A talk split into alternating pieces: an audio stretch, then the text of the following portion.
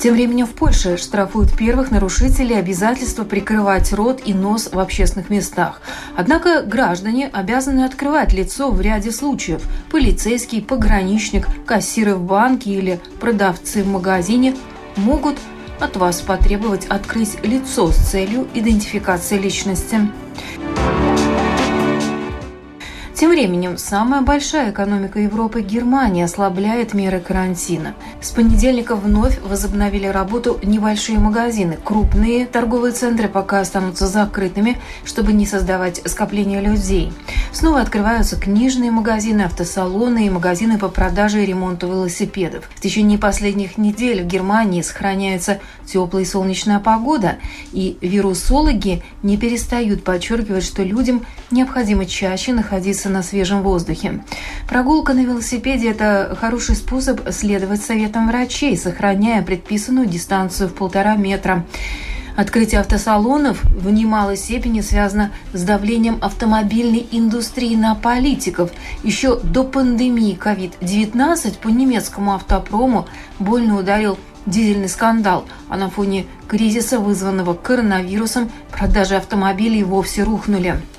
Открытие школ будут регулировать земельные власти. Школьники и студенты будут постепенно возвращаться в стены учебных заведений. Занятия в выпускных классах гимназий, начальных школ и ПТУ начнутся с 4 мая.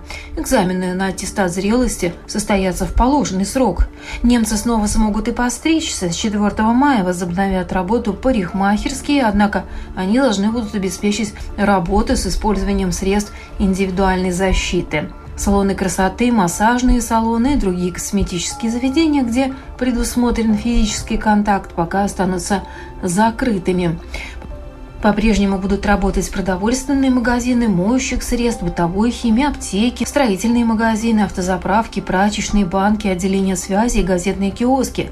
Продолжатся также строительные и ремонтные работы. Строительная отрасль считается системообразующей для экономики, поэтому локдаун ее не затронул. Кафе и рестораны по-прежнему закрыты, культурные, спортивные, религиозные мероприятия под запретом. Неизменной остается и минимальная дистанция в полтора метра, которую должны соблюдать в общественных местах жители Германии. На улице по-прежнему будет разрешено находиться поодиночке либо вдвоем. Ограничения на контакты будут действовать до 3 мая. До 4 мая по решению Министерства внутренних дел Германии ставится контроль на границах Германии с пятью соседними странами – Австрией, Швейцарией, Францией, Люксембургом, Данией. Воздушное сообщение по-прежнему закрыто с Италией и Испанией. При этом границу с Бельгией и Нидерландами можно пересекать беспрепятственно. Все дачные автобусные маршруты эстонской Нарвы стали бесплатными. На пригородных линиях будут работать дополнительные рейсы. Мера временная на время чрезвычайной ситуации, пока существует опасность быстрого распространения коронавируса. На самых популярных в Нарве маршрутах, связывающих город с дачными поселками, одновременно выходит по два автобуса, чтобы сократить до 50% число пассажиров в автобусах. Регулированием наполняемости автобуса занимаются добровольцы. Там если что, второй же 37-й,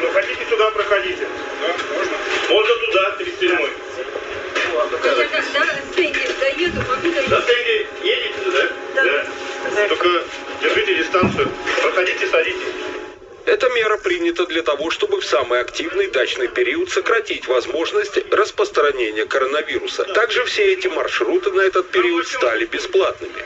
Вот эти пригородные автобусы наиболее заполненными являются в этот период, э, весенний период, когда люди ездят на даче. Статистика прошлых лет показывает, что это актуально в этот период, но это только начало как бы дачного сезона. И э, эти автобусы будут ходить в таком режиме, по крайней мере, до 15 мая. Там посмотрим. Дополнительные автобусы обеспечивает Департамент шоссейных дорог совместно с Идовирумовским центром общественного транспорта. Также департамент компенсирует стоимость проезда городской управе Нарвы. На линиях ежедневно работает 8 добровольцев совместно с чиновниками охраны правопорядка. Влажная уборка каждый день, дезинфекция перил и кнопок лифта – таковы рекомендации Департамента здоровья Эстонии по очистке подъездов в квартирных товариществах. Как оценивают рекомендации представители самих товариществ – Далее в сюжете Леонида Люскевича, журналиста эстонской общественной телерадиокомпании. Долгое время со стороны Департамента здоровья не было никаких четких рекомендаций по уборке подъездов и площадей общего пользования в жилых домах. 17 апреля была выпущена официальная инструкция, в которой рекомендуется проводить влажную уборку подъездов каждый день, протирать все перила, поручни, ручки и кнопки, находящиеся в подъезде, стирать рабочую одежду уборщицы при температуре 65-90 градусов. Требования достаточно суровые, но после месяца чрезвычайного положения мне кажется, что товарищества справляются хорошо. Например, если есть возможность действительно каждый день делать влажную уборку, то это всегда приветствуется. В квартирном товариществе Кербери 47 уборка подъездов происходит каждый рабочий день. Поверхности, до которых дотрагиваются люди больше всего, обрабатываются специальным спиртосодержащим раствором. В первую очередь, но я думаю, что вот основной, наверное, первый этаж это вот кнопка, потому что ей пользуются все, кто живут все 9 этажей. Э, также дезинфицируются перила вот непосредственно вот, э, вот первого этажа и вниз, кнопка и непосредственно ручка. И домофон с уличной стороны. Потому что и почтовые ящики, потому что все-таки информация какая-то приходит, реклама. В подъездах дома планируется установить и дозаторы со средством для дезинфекции рук. Однако купить необходимое средство оказалось не так-то и просто. Дезинфекторы, да, что ну, проблема была такая, что мы хотели заказать дезинфекторы, но так как э, с ними очень была большая проблема, что не достать. Особенно, ну, квартирным товариществам закупили, я так понял, э, магазины такие, ну, оптовики купили, до, нас это дело не дошло.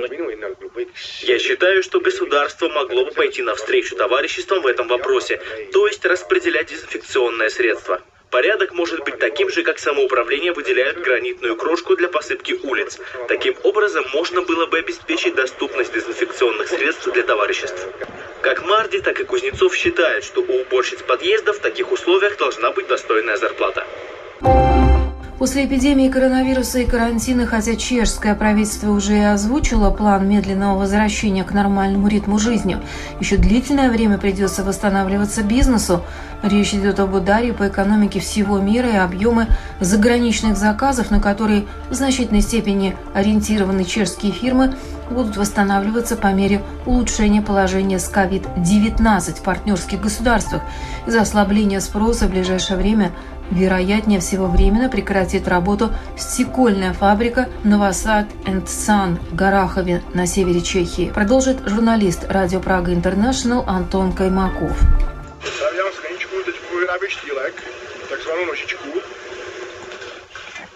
Я делаю бокалы. Сейчас идет процесс изготовления ножки, которая должна быть одинаковой толщины по всей своей длине. Ее необходимо своевременно и специальным образом охлаждать. Втроем за смену мы изготавливаем около 350 подобных бокалов.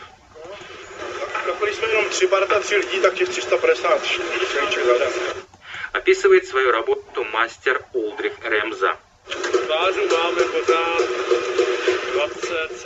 Всего у нас работает 27 мастеров, занимающихся непосредственно производством главной продукции. Это стеклодувы, шлифовщики стекла, ну и так далее následný proces jako pukání a obrušování. No. Комментирует владелец фирмы Франтишек Новосад. Сейчас у нас есть еще работа на ближайший месяц, однако новых заказов нет. Из-за коронавируса спрос во всем мире сократился. Мы изготавливаем самые разные стаканы, бокалы, фужеры, все для напитков. Главным направлением экспорта для нас является США – куда мы отправляем весьма популярные сейчас в Америке объемные стаканы вместимостью от 600 до 1200 миллилитров. 600 мл, а наивечий 12. Говорит хозяин стекольной фабрики. Франтишек Новосад надеется, что чешское правительство окажет ощутимую поддержку пострадавшим от эпидемии частным предприятиям. Его фирма, например, уже лишилась ежемесячного дохода в объеме 2,5 миллионов крон. Актуально это более 90 тысяч евро. Стекольную фабрику в Горахове после объявления чрезвычайного положения, введения карантина и закрытия границ страны перестали посещать туристы, целью которых был фирменный отель, ресторан, магазин, музей и пивоварня. Кроме самой фабрики, все остальные владения компании «Новосад Сын» закрыты. У стеклодувов, однако, как уже было сказано, новых заказов нет. С большой долей вероятности стеклоплавильные печи в Горахове погаснут на весь май и июнь. Последний раз наша стекольная фабрика останавливала производство в 1946 году, когда здесь был большой пожар.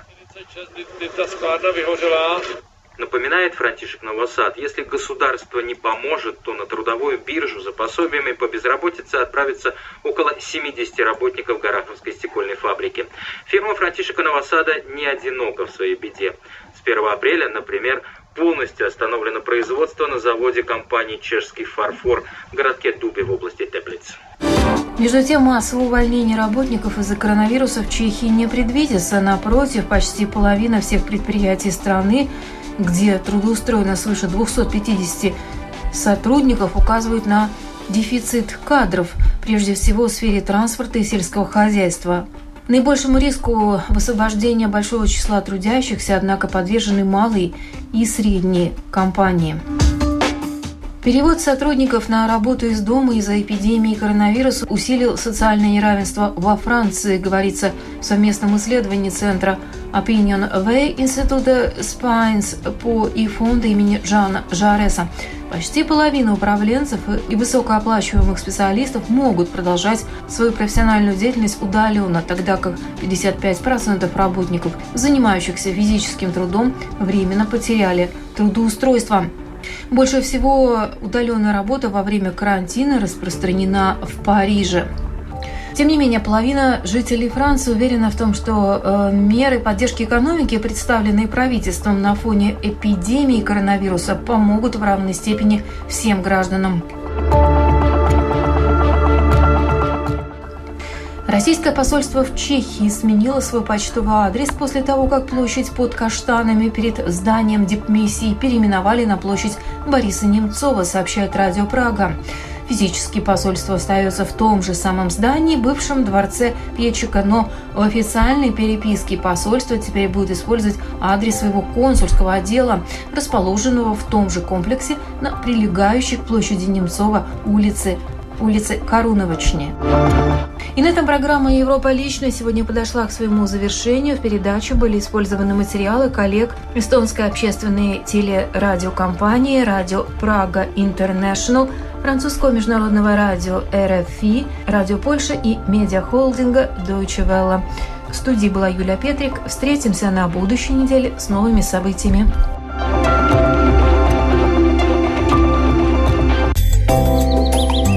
Латвийское радио 4 в Резекне и окрестностях на частоте 104,2 FM.